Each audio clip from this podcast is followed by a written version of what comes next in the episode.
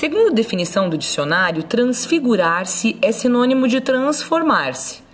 Alteração das feições, da figura, metamorfose. Quaresma é tempo de transfiguração.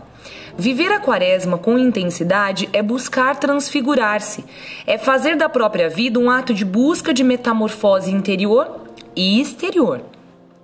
O que acho mais lindo no episódio da transfiguração é justamente isso. Os amigos de Jesus já sabiam muito bem o quanto Jesus era luz, o quanto ele iluminava. Mas mesmo assim, ele permite que o vejam na plena glória só para que soubessem que aquilo era possível.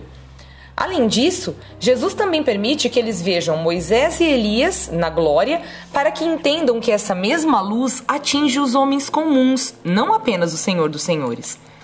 Quero transfigurar-me. Quero mudar minha feição, meu rosto, meu jeito de olhar as coisas. Quero viver uma verdadeira metamorfose, de modo que as pessoas, quando me verem, não verão mais a mesma velha Viviane. Verão em meu rosto alguma luz diferente, verão a glória de Deus se manifestar em mim. Como então viver a transfiguração?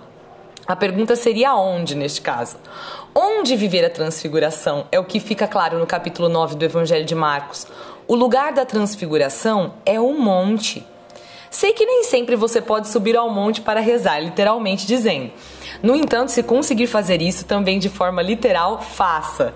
Lembro-me dos montes lá de Santo André, não sei se era no Parque do Pedroso, mas tinha uns parques lá com monte. E das orações profundas que fazíamos, parecia que o monte ia tremer. O monte, aqui na passagem, é um lugar teológico, não meramente geográfico. Jesus subia geograficamente ao monte porque era a maneira de se afastar da multidão e conseguir um tempo de intimidade com o Pai. Para mim e para você, o monte é o lugar teológico do encontro. É no monte que nós encontramos com Deus.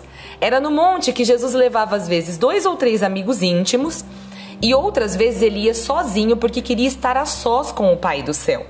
Precisava de silêncio exterior para fazer uma oração profunda, focada diretamente ao Pai. Jesus precisava do monte. Imagine eu, Coitada de mim, amados! O monte é uma necessidade para aqueles que esperam revelar a luz do Senhor.